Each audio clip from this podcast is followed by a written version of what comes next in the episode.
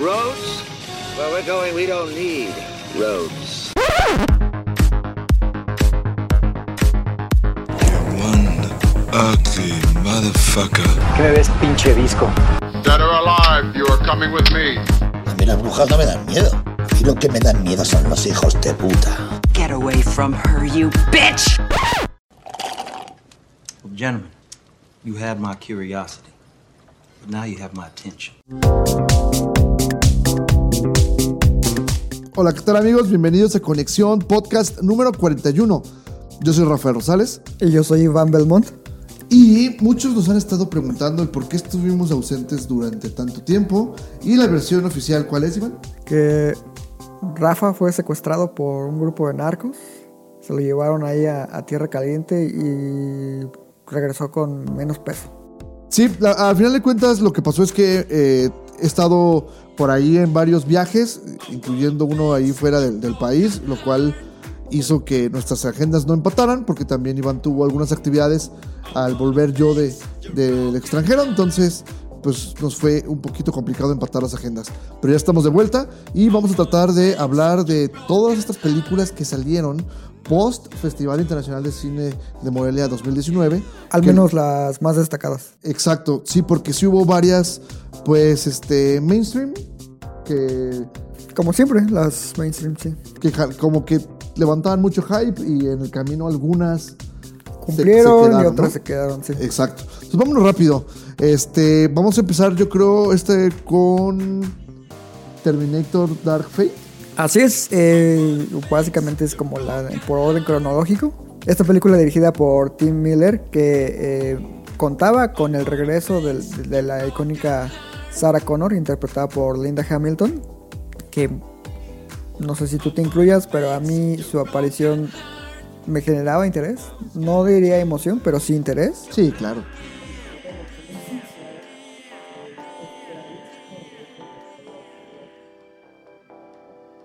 Sí, mira, la película estuvo como que rodeada de muchas noticias para enganchar un- al público, ¿no? Sobre todo a todos los fans que, que amamos Terminator 1 y 2 y que nos han roto la infancia eh, con las secuelas que vinieron, ¿no?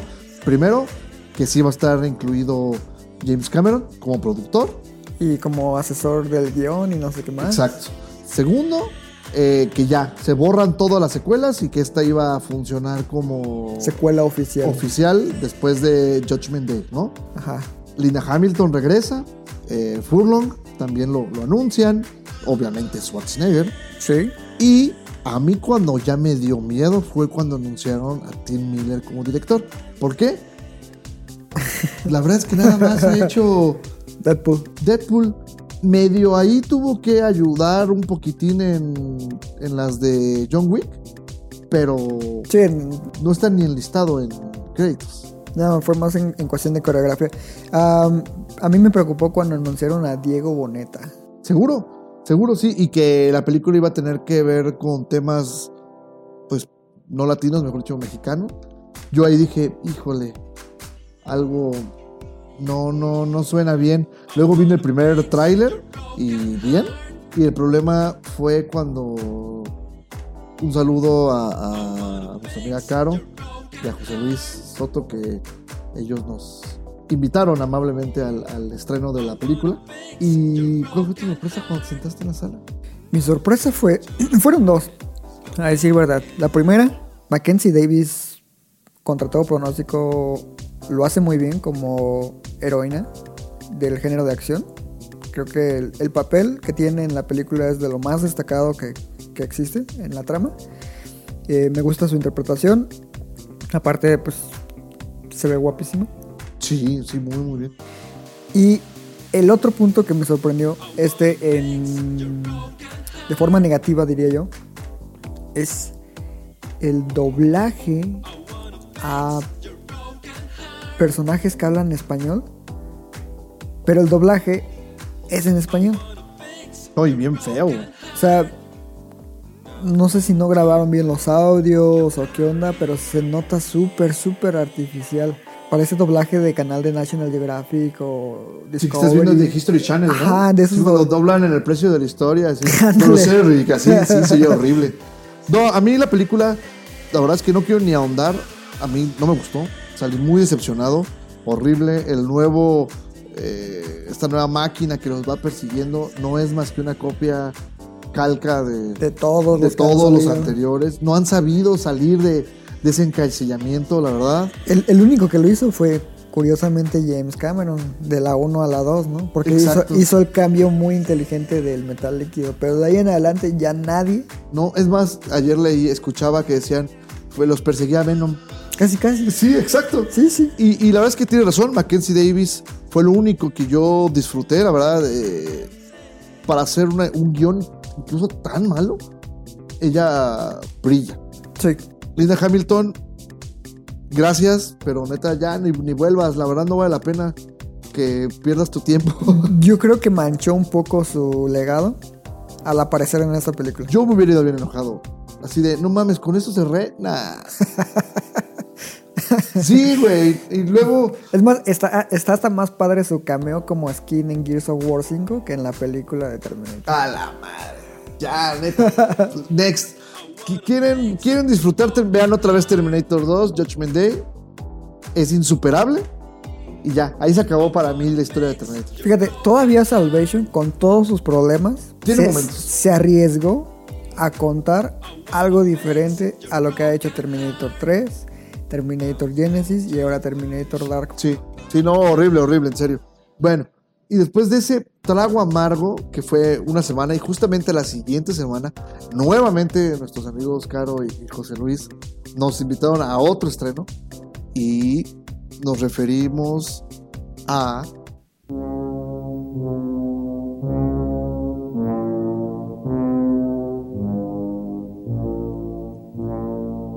Doctor Sueño. Así es, Doctor Sueño, que era la esperada secuela de la película de Stanley Kubrick. Yo, yo no diría esperada, ¿eh? Mm, Hay mucho purista que se sintió ofendido porque fuera una secuela directa a la película en lugar del libro. Tienes razón. Conozco de hecho mucho que así de no, no mames". De, de hecho, yo te conté de uno en específico, nuestro buen amigo Justice League, Así, just- al- alias José Luis, sí por ahí mencionó que, que le molestaba que fuera una secuela directa a la mejor película de horror en la historia, ¿no? Porque ya es que él es muy fan de, de Kubrick, con justa razón. Y bueno, no sé qué más nos quieres decir de... De entrada, yo creo que lo primero que te- nos topamos fue, no es una película eh, de terror. Se aleja mucho de eso que provocó The Shining. Al espectador en la otra te mantenía de una forma diferente al filo del asiento, ¿sí me entiendes? Por- Es que Kubrick logra crear una atmósfera que te va consumiendo poco a poco. Esa, super- esa tensión psicológica que, que va teniendo durante todo el desarrollo de la trama, no la encuentras acá. Pero ojo, eso no significa que sea una, una mala película. La película la dirige Mike Flanagan, Ajá, que trabajos anteriores de él, el más ahorita como que comentado, lo pueden ver en, en Netflix, que es The House of the Haunted Hill. Sí, la, la The Haunting of Hill House. A esa madre. Y que el año que viene va, va a salir The Haunting of Bill Manor. Bly Manor, perdón. Pero se nota que tiene buen manejo de- del horror. Y aquí, pues, de entrada, creo que era muy difícil, tanto en libro como en película, crear una secuela. Stephen King, pues, se aventó el, el paquete con el libro que da nombre a la película. Pero creo que sí había muchas. ¿Cómo decirlo? Muchos esperábamos lo peor. Sí, sí, la verdad es que yo, yo también no tenía muchos eh, altas expectativas de este proyecto. El director, si bien no me era desconocido, tampoco esperaba yo pues algo que realmente me sorprendiera, ¿no? Y sobre todo porque a mí alguien ya me había por ahí medio no spoilereado porque realmente fue mucho antes de que saliera la película. Me había comentado más o menos la trama Ujú. y pues me parecía interesante, pero alejándose de, de lo que habíamos visto en The Shining, ¿no? Originalmente. Y, oh, sorpresa. La verdad es que la película es un producto muy entretenido de entrada. Sí. A pesar de que sí es un poco larga. Dura dos horas Y media, más o media, menos. ¿no? Más o menos. Más o menos. Sí, muy, muy entretenida. Eh, la actuación de. ¿Cómo se llama? Iwan McGregor, No, Ferguson. Rebecca Ferguson. Rebecca Ferguson. Increíble. La verdad es que cada vez que sale en pantalla, sí estás como de. Ah, caray, ah, caray, ah, caray. A pesar de que realmente nunca hace algo realmente. Es que ella es muy talentosa y como dices, tiene cierta aura que roba por completo la atención.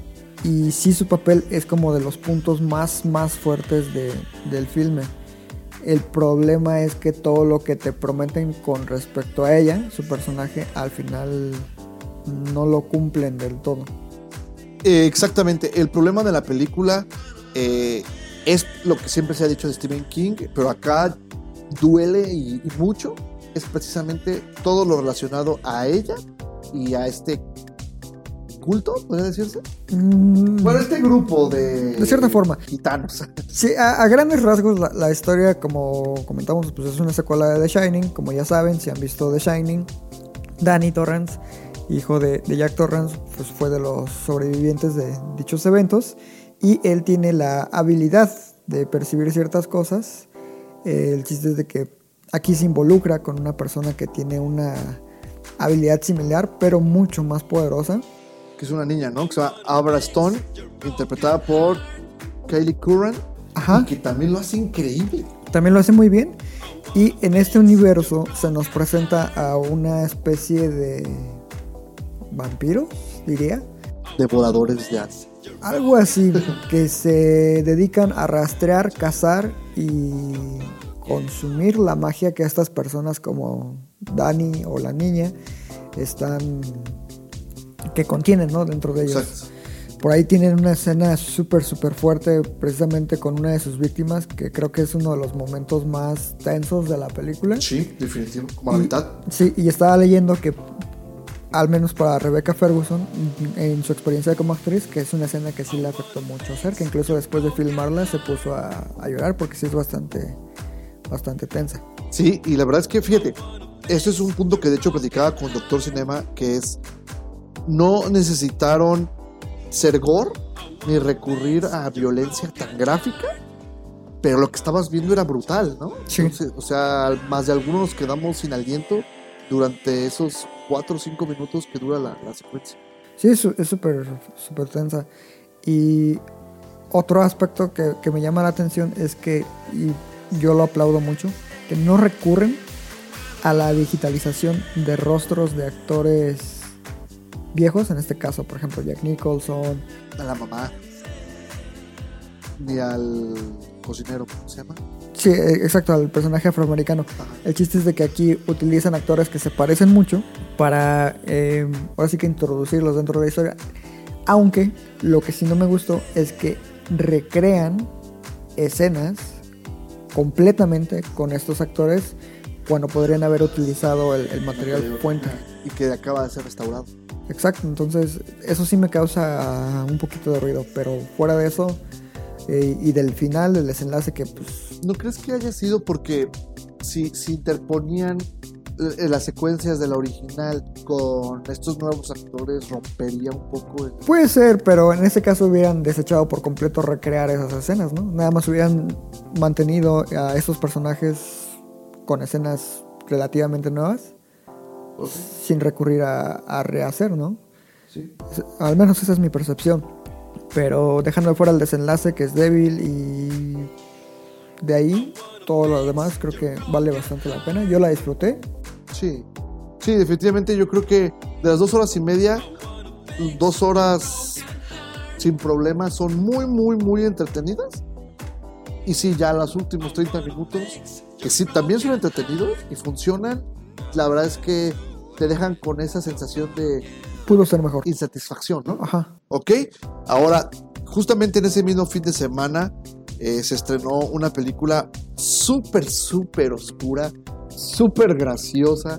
Eh, la verdad, yo la disfruté mucho y me refiero a la película de El arte de defenderse, que es una comedia negra, súper negra, así, este, que, híjole, este, eh, es protagonizada por Jay Eisenberg y por Imogen Potts, si es ella, ¿verdad? Imogen Potts y el infravalorado, siempre lo he dicho, Alessandro Nibola.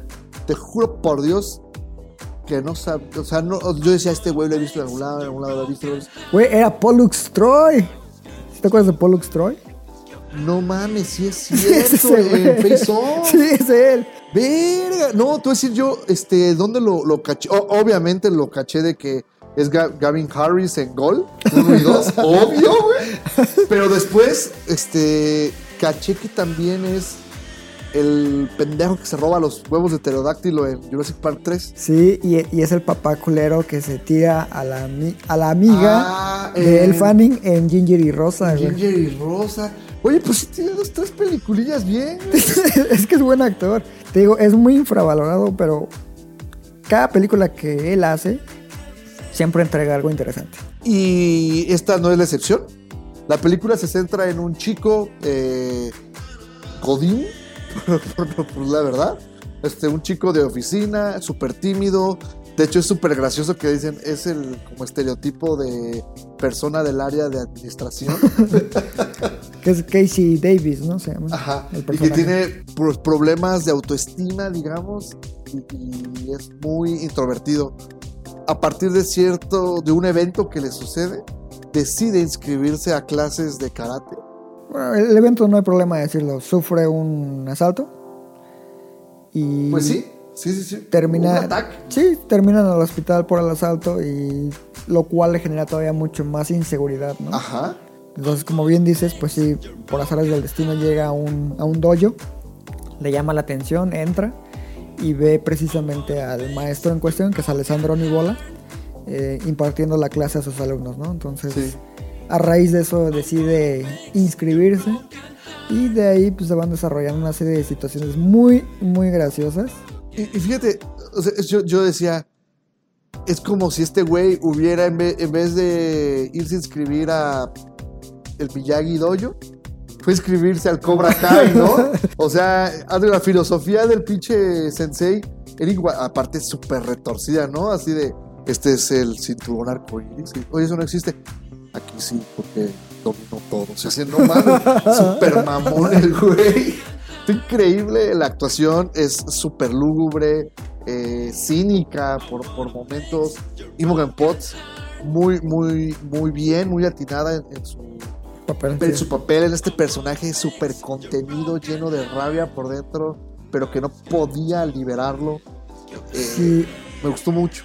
Es que otro, otro aspecto que se le debe aplaudir a esta película es que de un tiempo para acá, todas las comedias, irreverentes o no, han manejado con mucho cuidado el tema de la corrección política. Porque ya les da miedo ser juzgados, ¿no? Claro. Y a esta película en específico, siendo honestos, le vale madres. Sí. Totalmente. Y eso se le aplaude porque no compromete lo que está pretendiendo contarnos, ¿no? Que, que a final de cuentas pues habla de la ma- masculinidad tóxica Exacto. en todo sentido y la represión que existe hacia las figuras femeninas en nuestra sociedad, interpretada aquí por Imogen Potts. Correcto.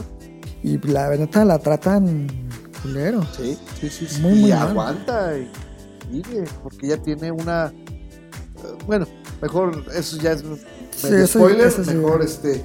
Pero sí, veanla, la verdad es que es un peliculonón también que yo no me esperaba. De hecho, creo que fue un muy buen fin de semana entre el Doctor Sueño y el arte de defenderse. Fue un, fin de semana muy satisfactorio en cuanto a película. Sí, seguramente. Apar- ah, bueno, aparte de esas, yo vi otra, que en este caso fue... Aquí en México le pusieron La Luz del Fin del Mundo. Que, A la de Casey Affleck, ¿no? Ajá, que es una película dirigida precisamente por Casey Affleck, escrita por él y protagonizada por él. Aunque hizo mucho ruido por el hecho de que, sabes, ¿no? Ha recientemente ha sufrido acusaciones de, de acoso sexual, etcétera. Sí, sí, bueno, temas Sí, eh, un poco graves. fuertes. Que de hecho desde antes de que ganara Manchester by the Sea. Pero en aquel entonces todavía no agarraba tanto peso ese tipo de, de acusaciones. El chiste es de que aquí interpreta a un hombre sin nombre, al que nada más se refieren como papá. Y tiene una hija, ¿no? La niña se llama Rag, interpretada brillantemente por Anna Peniowski.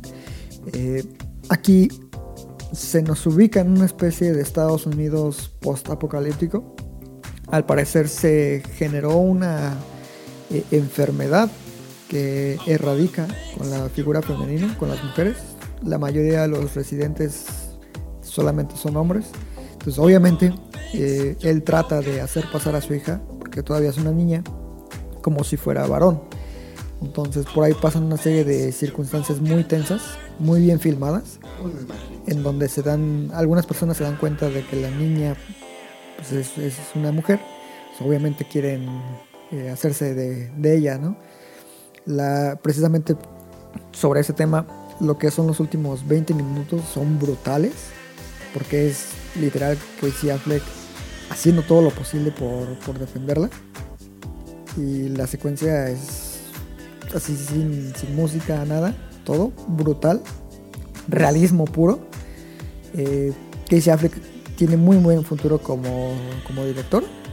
¿Quién la pel- dirige? Sí, él la dirige.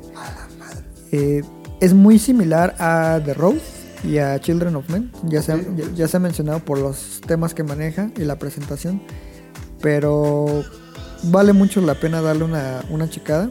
Tiene, te digo, actuaciones muy buenas, tiene personajes memorables secundarios. Y en resumen, pues es una historia que al menos si eres papá o, o tienes familia, pues yo creo que te, que te va a llegar. Oye, ese güey, la verdad es que es un excelente actor. Sí, dejando de lado, como te decía, el- todo el rollo que trae detrás, sí es muy buen actor. Es, te da mil vueltas a, a Ben Affleck. No, sin tema. Y, Y puede que está de dirección. y ahí no sé, ¿eh? Pero al menos esta es, esa es buena, buena opción de ese lado, en esa faceta. Ok. No, entonces, esa sí yo no, yo no, yo no le tuve chance de, de darle una checada. Pero qué bueno que dices para, para buscarla. Y vamos a entrar, ¿te parece? A nuestra odiada sección de cine mexicano que vimos también durante este periodo. Y déjame empezar. Estoy saliendo de escaleta porque de hecho teníamos dos, pero me acordé de otra. Nada más rapidísimo porque realmente no tiene más que mencionar. También vi un papá pirata. Sí, vi Papá Pirata, que es una película con Miguel Rodarte, con el chico este que es Luis Miguel eh, adolescente, que no me acuerdo cómo se llama ahorita. Ahorita, ¿El Kenji? el Kenji, exacto, que sale en todas las pecas del mundo. Ajá. Y Natasha Dupeirón. Ah, ya sé por qué la fuiste Sí, obvio, obvio, por- por eso fui. Y la verdad es que solamente puedo decir una cosa. No es tan mal. Yo esperaba una completa bastardeza. Pero la verdad es que eh, yo no sé si tengo un problema con Miguel Rodarte, al igual que lo tengo con Omar Chaparro, de que él ya siempre es el mismo uh, personaje en todos. O sea, él es como Derbez, ya no sale de- del mismo personaje.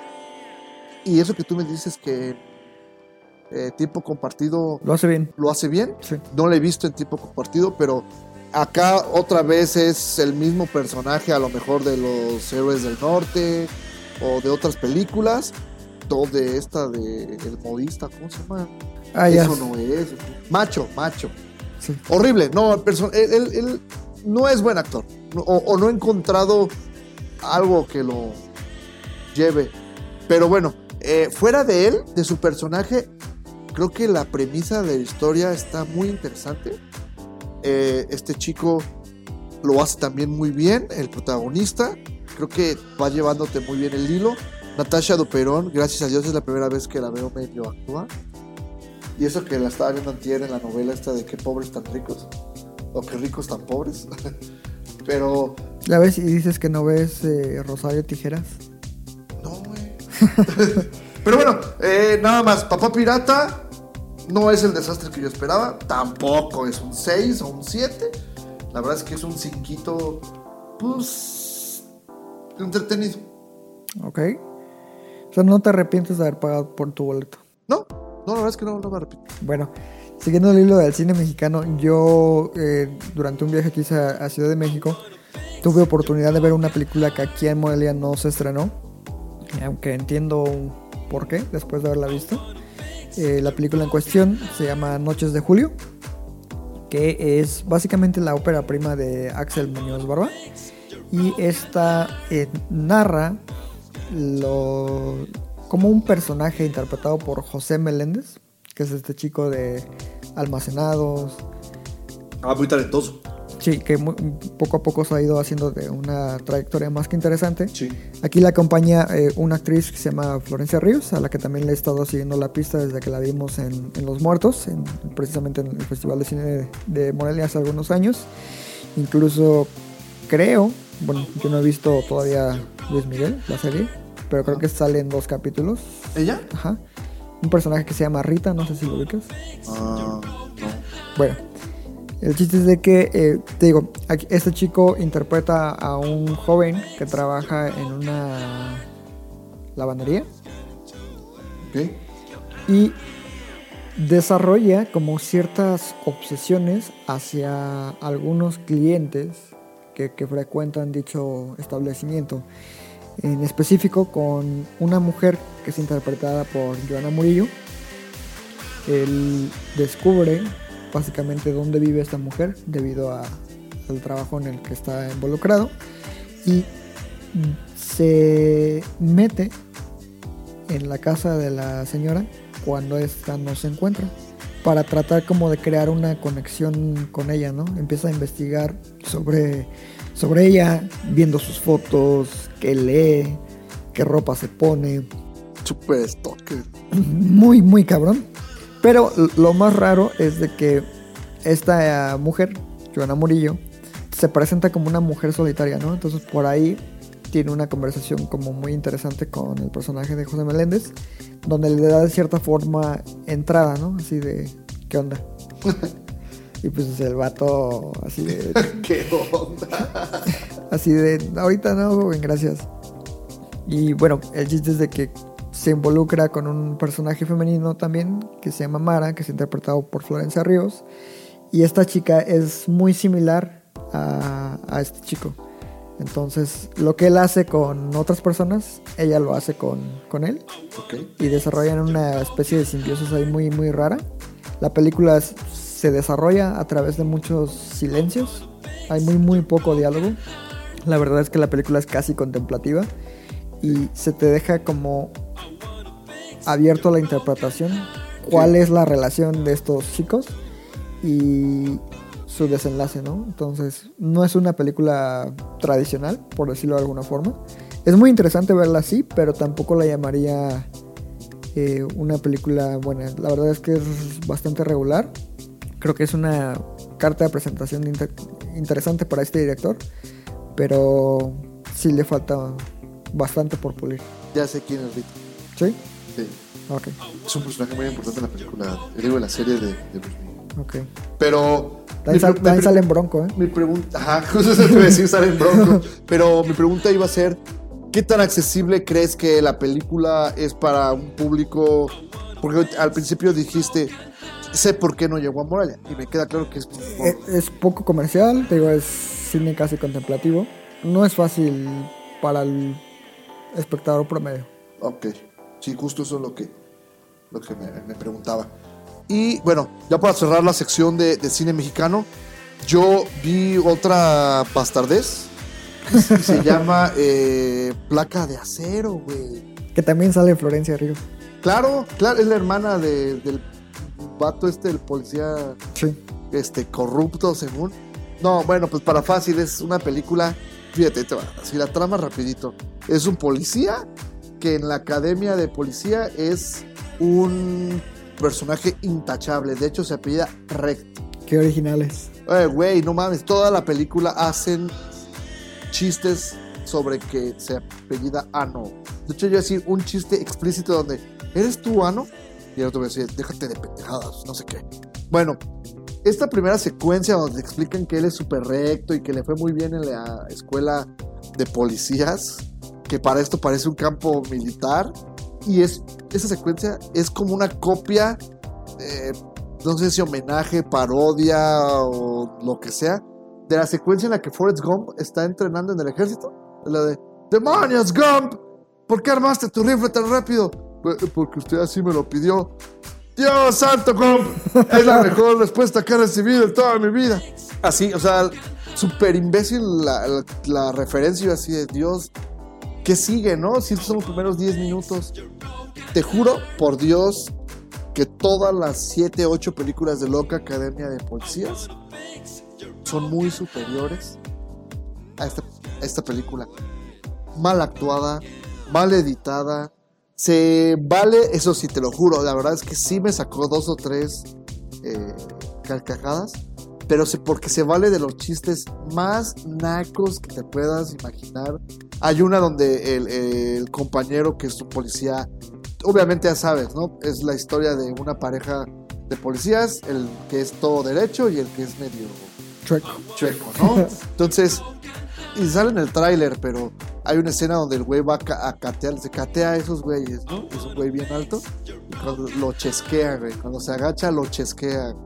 Entonces, pues ya sabes, toda la sala, ja, ja, ja, ja, ja, muertos de risa, y yo así decía, neta. Sí me reí, sí me reí porque, porque está bien pendejo, güey. Pero sí dice así, de, no mames, no puede ser que eso... Eso sea, ya es como de hace 10 años, ¿no? Sí, güey. Y luego los chistes. Ah, porque para esto hay una droga, güey, que hace a la gente caníbal. Se llama Sales. Entonces, eh, están buscando al principio un caníbal. Súper feo el, el maquillaje de cuando están destripando, güey. Se ve súper chafa. La- el final, güey, el final, cabrón. Se da un tiro, güey, contra el malo, que es este actor que la hace. Eso, no es spoiler, güey. que- El- que cuentes el final. Güey, ¿va- ¿vas a ir a verla? ¿Qué tal y quería ir a ver? No, no, no, no, o sea, al final nada más te voy a decir, la, sabes que se va a pelear contra un villano, güey. No, Ah, Claro que sí. No. Pero escucha, escucha esto, güey. El villano, de hecho, es el actor eh, que sale en la película del infierno, que la- es el Zarco, y que lo vimos en la película esta alemana de donde asesinan homosexuales. no Hernández. Noé Hernández, él es el villano. Entonces, la pelea final, la secuencia, es en una área como de alcantarillas, idéntica a donde es la pelea de Bane contra Batman Se- y se dan el tiro justo en el puentecito, güey. O sea, tienen mil lados para darse el tiro. Ah, no. Vamos a darnos el tiro en medio del puentecito. No mames, güey. En serio, cuando se acabó. Pero en serio, la- eh, no, no se llenó la sala, porque aparte estaba en horario horrible. Fui a las 10, 20 de la noche a verla. Pero las 20, 25 personas que entraron, cagadas de risa. Lo cual me hace perder el- La fe la fe. en la humanidad. Sí, cabrón, no mames, o sea, muy mala. Y te apuesto que va a haber secuela. Híjole. Malísima, horrible, horrible. Ya, pasemos a lo que sigue. Bueno, tampoco es que vaya a mejorar mucho. Que es, eh, a primera instancia, parece como un proyecto muy interesante. No, Jim Jarmusch, ese güey. A mí sí me gusta su cine. A, a mí acepto que es de calidad, pero no es mi tipo de cine. Ok. Bueno, a mí me emocionaba la nueva película de Jim Jarmusch, que es Los Muertos No Viven, de Dead Don't Die.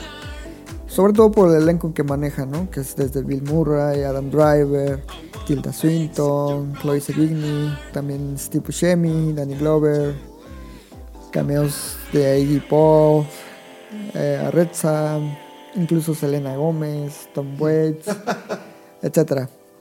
Eh, ¿De qué va la historia, no? Pues primero te la vendían en el tráiler como una especie de comedia, sátira para el género de horror y de zombies. Un Sharon de Algo así. Entonces, así te la ven en el tráiler. Yo iba con esa idea, ¿no? Y la verdad es que es una película muy diferente a Shaun of the Dead. De hecho, para ser sincero, la presentación de personajes básicamente eh, abarca la primera hora de la película.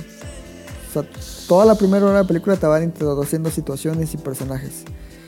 Y la segunda hora ya es como el desarrollo de todo el conflicto que se va generando, ¿no? O sea, sí tiene diálogos muy cagados, así de, no sé, encuentran a un muerto y Bill Murray le pregunta a su ayudante, porque es el, sheriff, su ayudante es Adam Driver, dice, ¿qué crees que haya pasado? Animales salvajes. Y Adam Driver así bien directo, "No, pues, zombies la neta, yo creo que fueron zombies. Y la situación es como muy muy cagada en la forma en la que lo dice. Pero el, humor es nada más así como muy esporádico y a cuenta gotas, ¿no? Entonces es muy muy Yarmush la película. Es- Eso, eso te iba a decir, eh, su fuerte no es el humor hilarante. No, o sea, el humor que maneja está padre porque es como muy casual.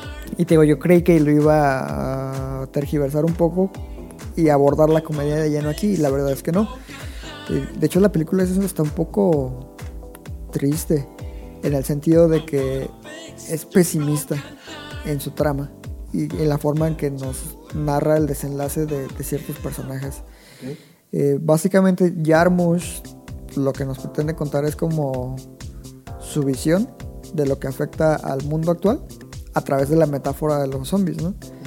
Entonces creo que es un trabajo muy interesante y yo creo que hubiera tenido tal vez mejores resultados en, en crítica si se lo hubiera vendido como lo que es, como una película pesimista en lugar de, de una comedia, porque es imposible no sentirse engañado y eso es culpa yo creo que de la mercadotecnia y de la distribuidora, Sí, etcétera trailers. etcétera, pero viéndola des- desde otros ojos es un proyecto digo, muy Yarmush, tiene todo su estilo, su voz y creo que es una propuesta interesante en cuanto a lo que quiere contar, pero sí entiendo completamente por qué no le ha ido bien ni le va a ir bien en taquilla.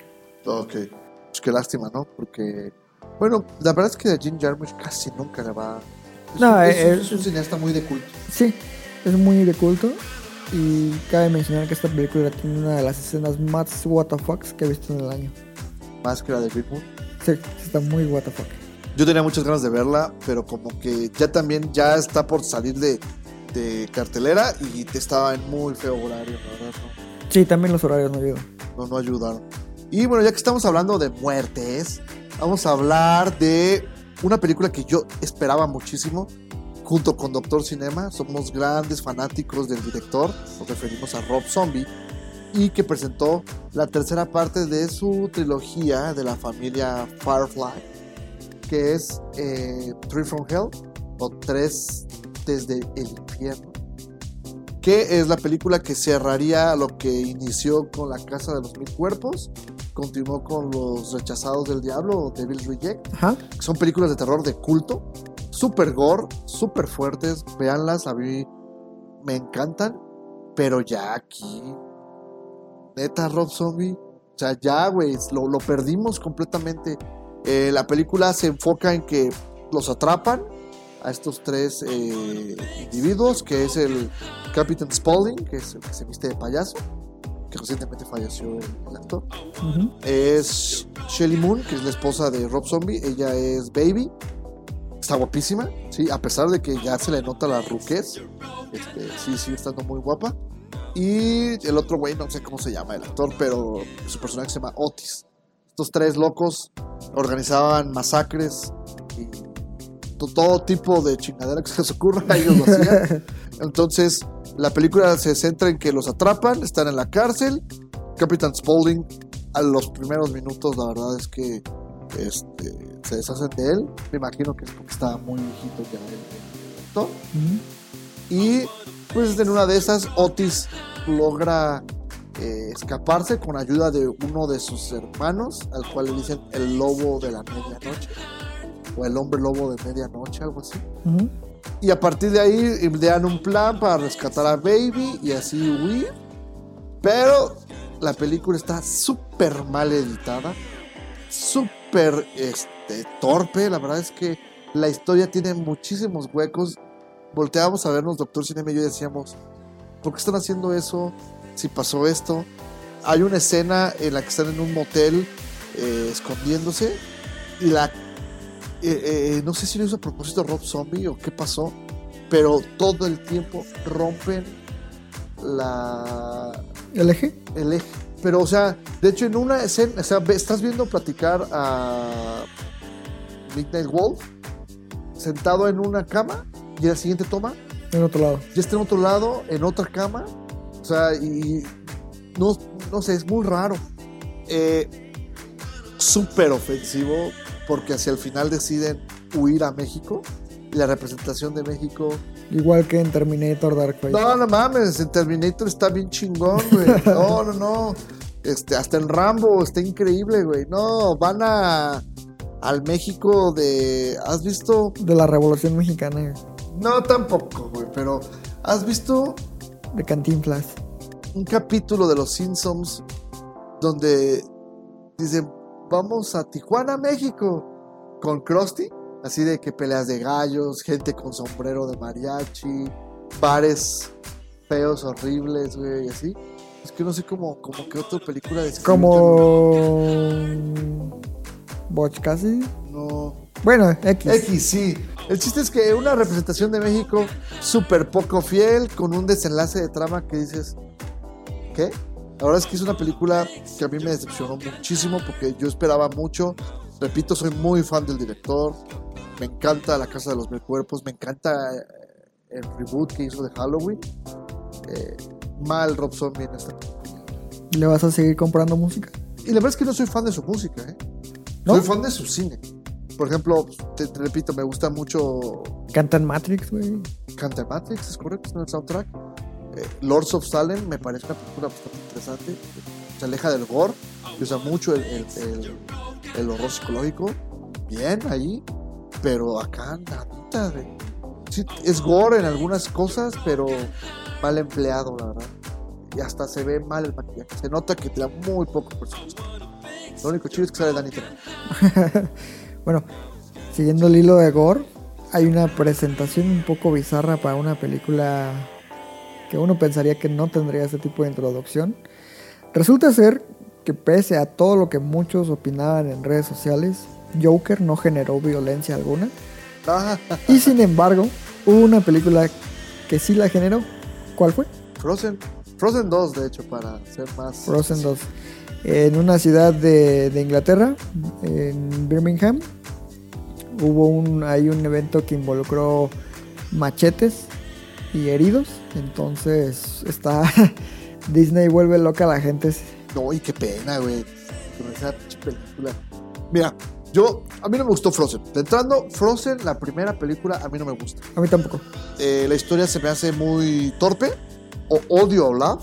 Olaf, que es el, el pinche muñeco de nieve, se me hace Sí, súper torpe.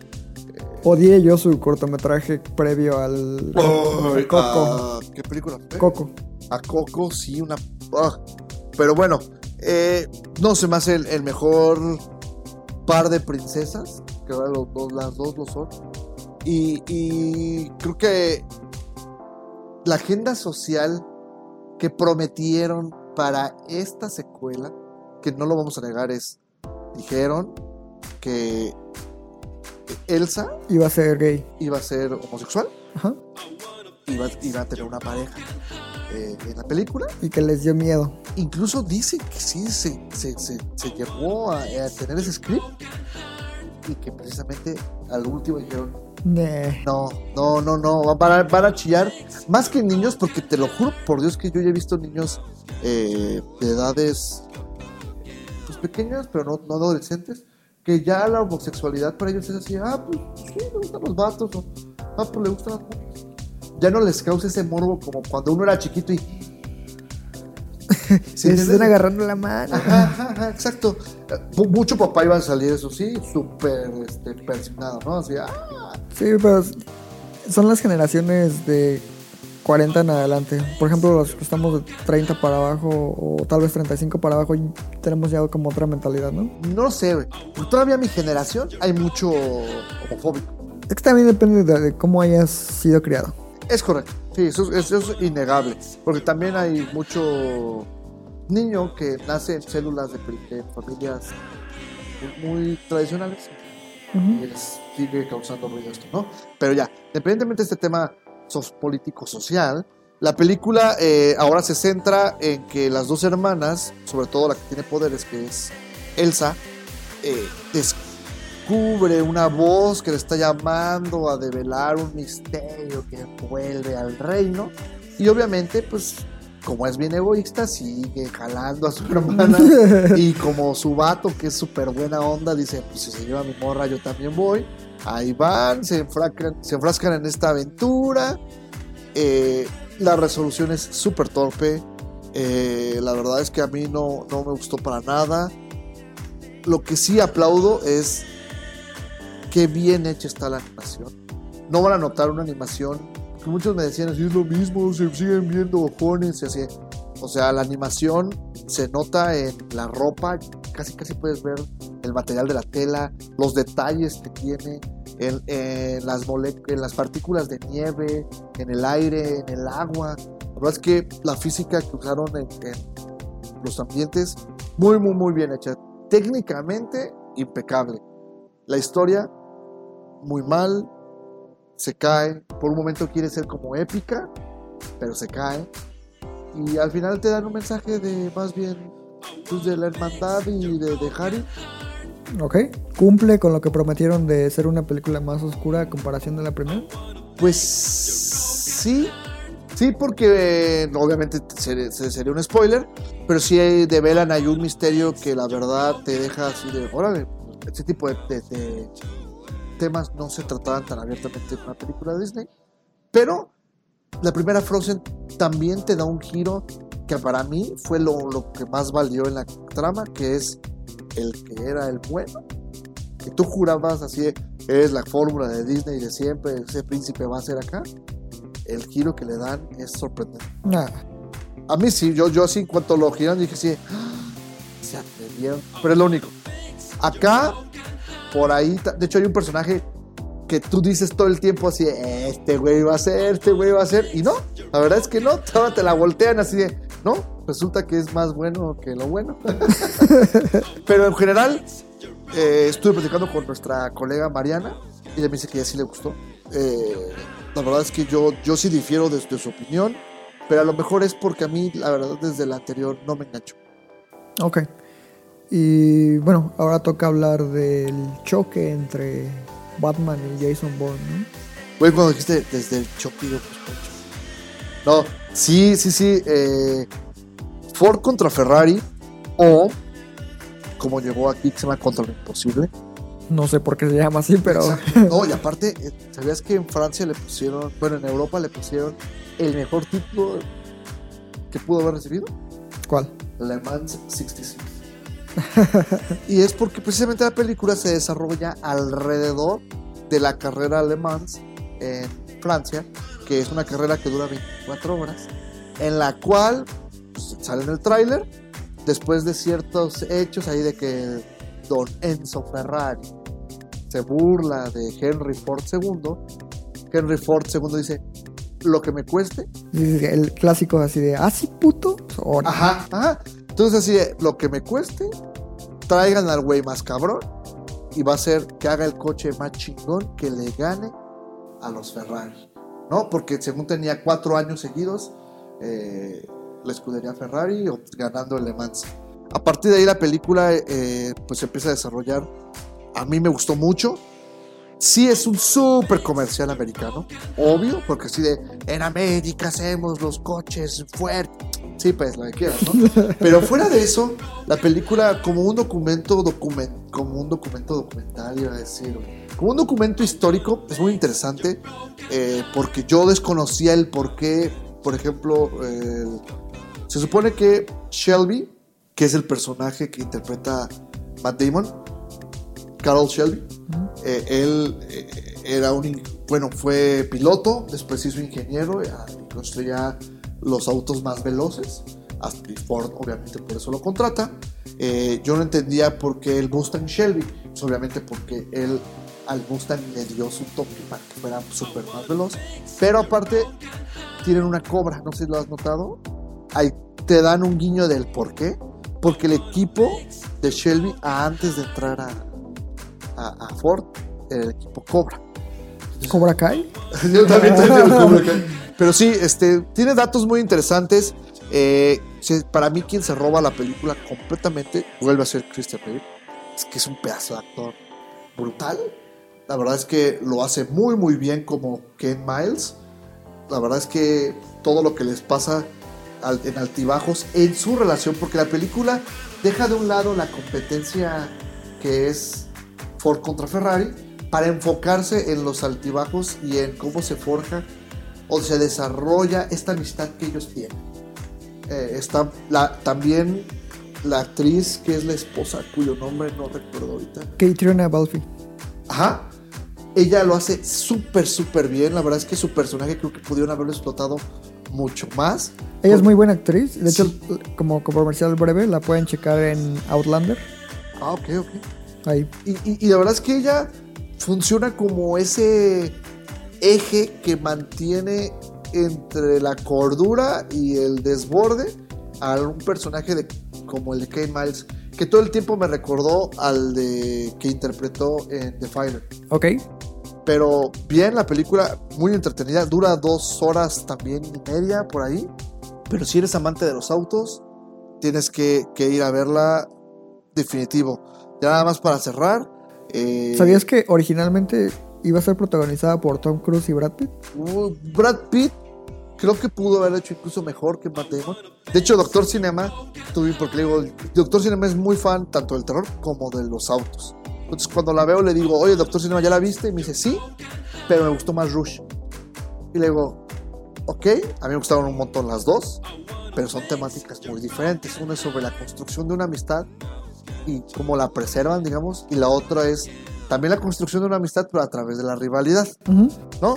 Este, pero sí, él me decía, no me gustó la actuación de Matt Damon. Yo creo que sí, Matt Damon a mí me quedó de ver también en, en su actuación. Yo sí veo mejor a Brad Pitt en ese papel, como Carol Shelby, que, que a Matt Damon. Pero sí a Tom Cruise como Ken Miles, ni de cerca. No, no, no. no. ¿Quién sabe? No, güey, no. y ya para cerrar, solamente eso, sí, la comparación directa puede ser Rush. Las dos son grandes, grandes, grandes películas. Este, si eres fan de los autos de carrera, la verdad te va a gustar mucho. Quiero un Mustang Chevy. Ahí está afuera, güey. En Hot Wheels. Pero ahí está, güey. Y ok, ya para, para cerrar este capítulo, vamos a hablar. eh, bueno, vas a hablar. Sí. Yo no he tenido el gozo ni la fortuna de verla.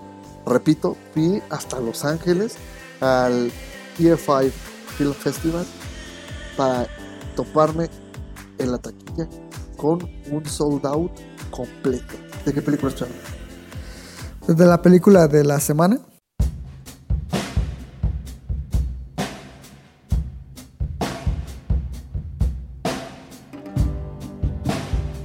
Que es nada más y nada menos que El Irlandés de Irishman, la nueva película de Martin Scorsese, y que es la carta fuerte de Netflix de este año, como en su momento lo fue Roma ¿El año pasado, sí? para la ya cercana y próxima temporada de premios. Que apesta Oscars, dicen. Que apesta a Óscares, aunque ojo, ya empezó a hacer ruido 1917 de Sam Mendes. Que todos los que la han visto dicen que también está increíble. Que se enfoca precisamente en la Primera Guerra Mundial. Ah, los güeyes estos que tienen que llevar.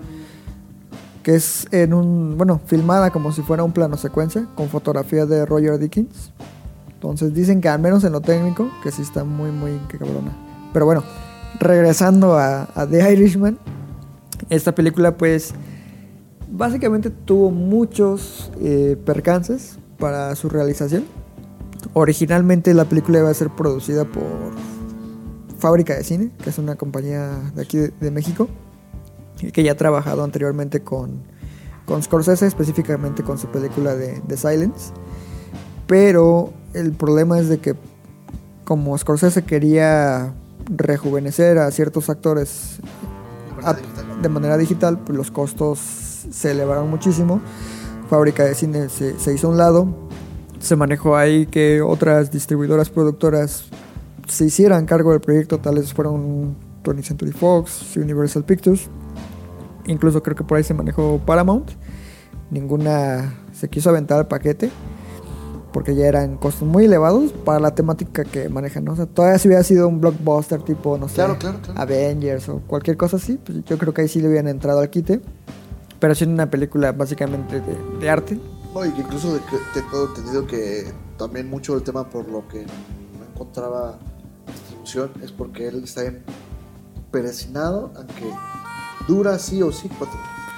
Sí, y bueno, todo esto llevó a que la película fuera adquirida por, por Netflix, que ellos se aventaran el gran riesgo de, de invertir la cantidad necesaria. Y la verdad es que el resultado es muy, muy satisfactorio. ¿De, de qué va? Pues se enfoca en la adaptación de lo que es un libro que se llama Escuché que pintabas casas, que eh, es como un código para asesinatos, básicamente. El personaje pues es Frank Sheeran, a quien apodaban el, el irlandés. Era un camionero que solía transportar carne y por un encuentro fortuito se hace de, de amistad con, con algunos personajes que forman parte de la familia criminal bufalino. Entonces lo van como que jalando poco a poco a ese universo, ¿no? Entonces primero empieza él como entregándoles carne, así de que él se robaba los mejores cortes y se los llevaba a ellos, ¿no? Entonces poco a poco se va haciendo un lugar en su mesa, le empiezan a dar trabajillos de que lleva tal cosa, etcétera. Posteriormente se convierte en sicario para, para estos tipos y se va ganando su respeto y admiración, ¿no? Sobre todo de, de este Russell Bufalino, que es interpretado magistralmente por Joe Pesci, Que regresa. que regresa básicamente del retiro para aparecer en, en esta de, de Martin Scorsese. Y la verdad es que parece que estuviera actuando año tras año. O sea, de verdad su papel es increíble y su actuación lo es. ¿Crees que Oscar? Ojalá. Yo se lo daría sin duda. Para mí, opaca por completo a figuras como Robert De Niro y Al Pacino. Y sin ni siquiera ser eh, rimbombante como Pacino o agresivo como, como De Niro. Su, su personaje es muy sutil, eh, muy medido en lo que dice y cómo lo dice, pero siempre te transmite una sensación constante de amenaza.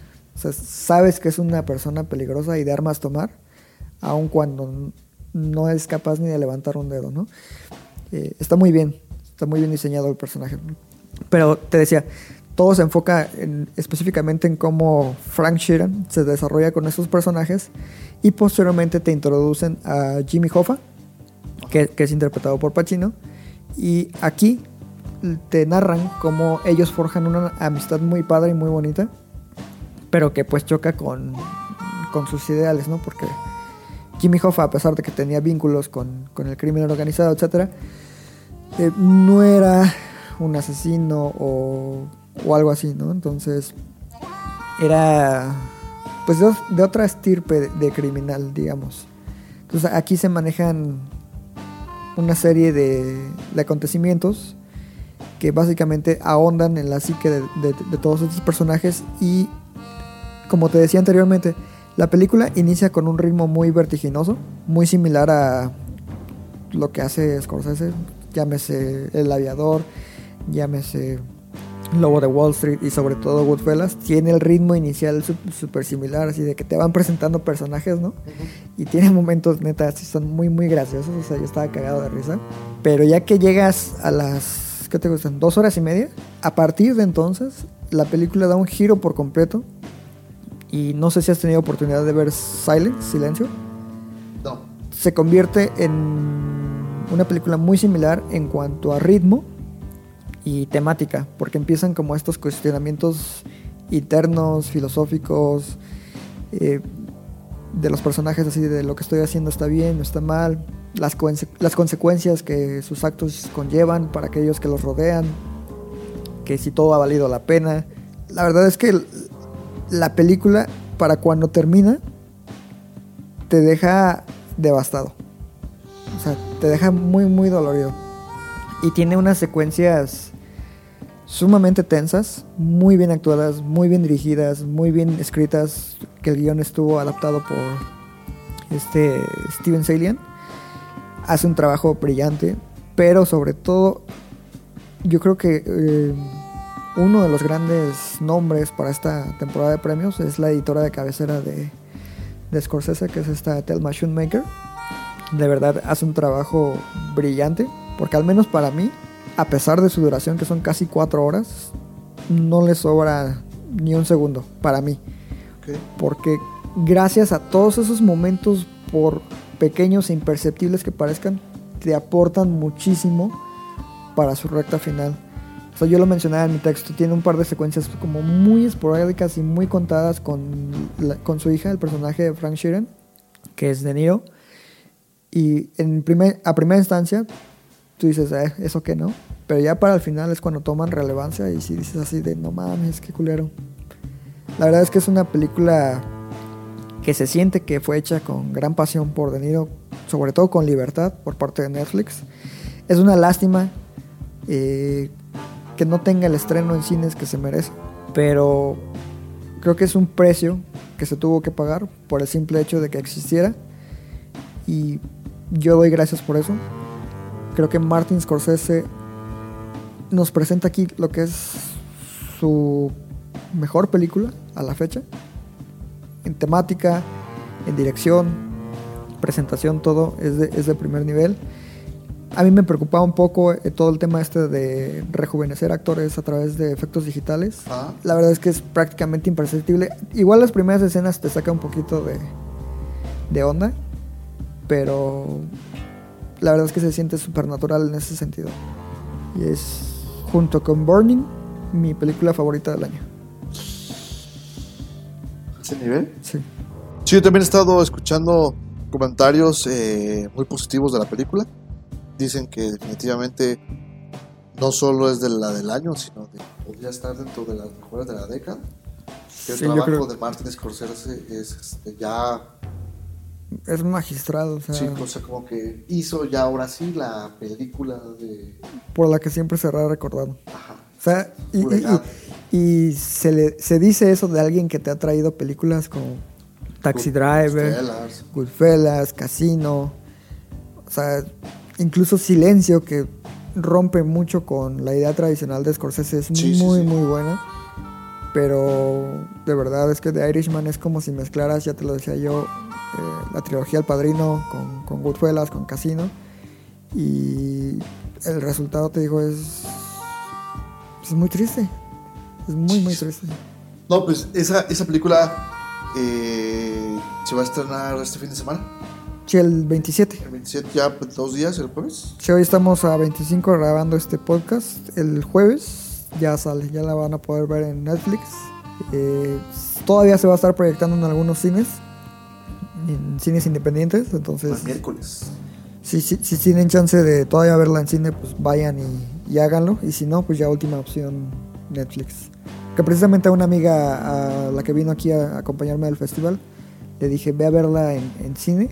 Y sí me dijo que sí fue a verla y, y me confesó que a pesar de que no le encantó por gustos personales, me dijo que sí, que si lo hubiera visto en Netflix, la verdad no la hubiera terminado de, de ver. Sí, fíjate que se, se, se enfrenta a eso, ¿no? Mucha gente la va a ver a dos, dos tiradas. No, y yo creo que muchos la van a empezar a ver y la van a abandonar. Yo creo que ya se va a hacer un caso recurrente. Y bueno, pues eso es lo, lo que vimos en estos... ¿Cuánto tiempo fue? ¿Un mes? Casi un mes. No, tres semanas, fueron tres semanas. No sé, un mes, ¿no? El festival se acabó a principios de noviembre. No, se acabó a finales de octubre. Sí, lleva un mes. Sí, teníamos un mes. Estábamos de vacaciones, hombre. Pues, El detox de cine. un detox de cine, es correcto, porque después del festival Terminas asqueado. Sí. Y bueno, pues eso es lo que vimos. Eh, hay algunas, que, bueno, la mayoría todavía están en, salas de cine. Entonces esperemos que esta guía les ayude a, decidir qué ver. Pues, las que alcancen, las que no, pues seguramente en algún momento van a llegar a plataformas de eh, streaming. ¿no? Eh, pero bueno, eh, pues como, como, como desde hace un mes les agradezco que nos escuchen. Todas las sugerencias, dudas, preguntas que tengan pueden eh, contactarnos a través de nuestras redes sociales, que son, ¿cuáles? Conexión Cine en Twitter, Facebook e Instagram. Y eh, en el sitio pueden encontrar las reseñas de la mayoría de las películas de las que platicamos. Y este, bueno, pues eso es todo, les los agradecemos. Yo soy Rafael Rosales Yo soy Iván Belmont. y recuerden que Amamos el cine. hasta la próxima.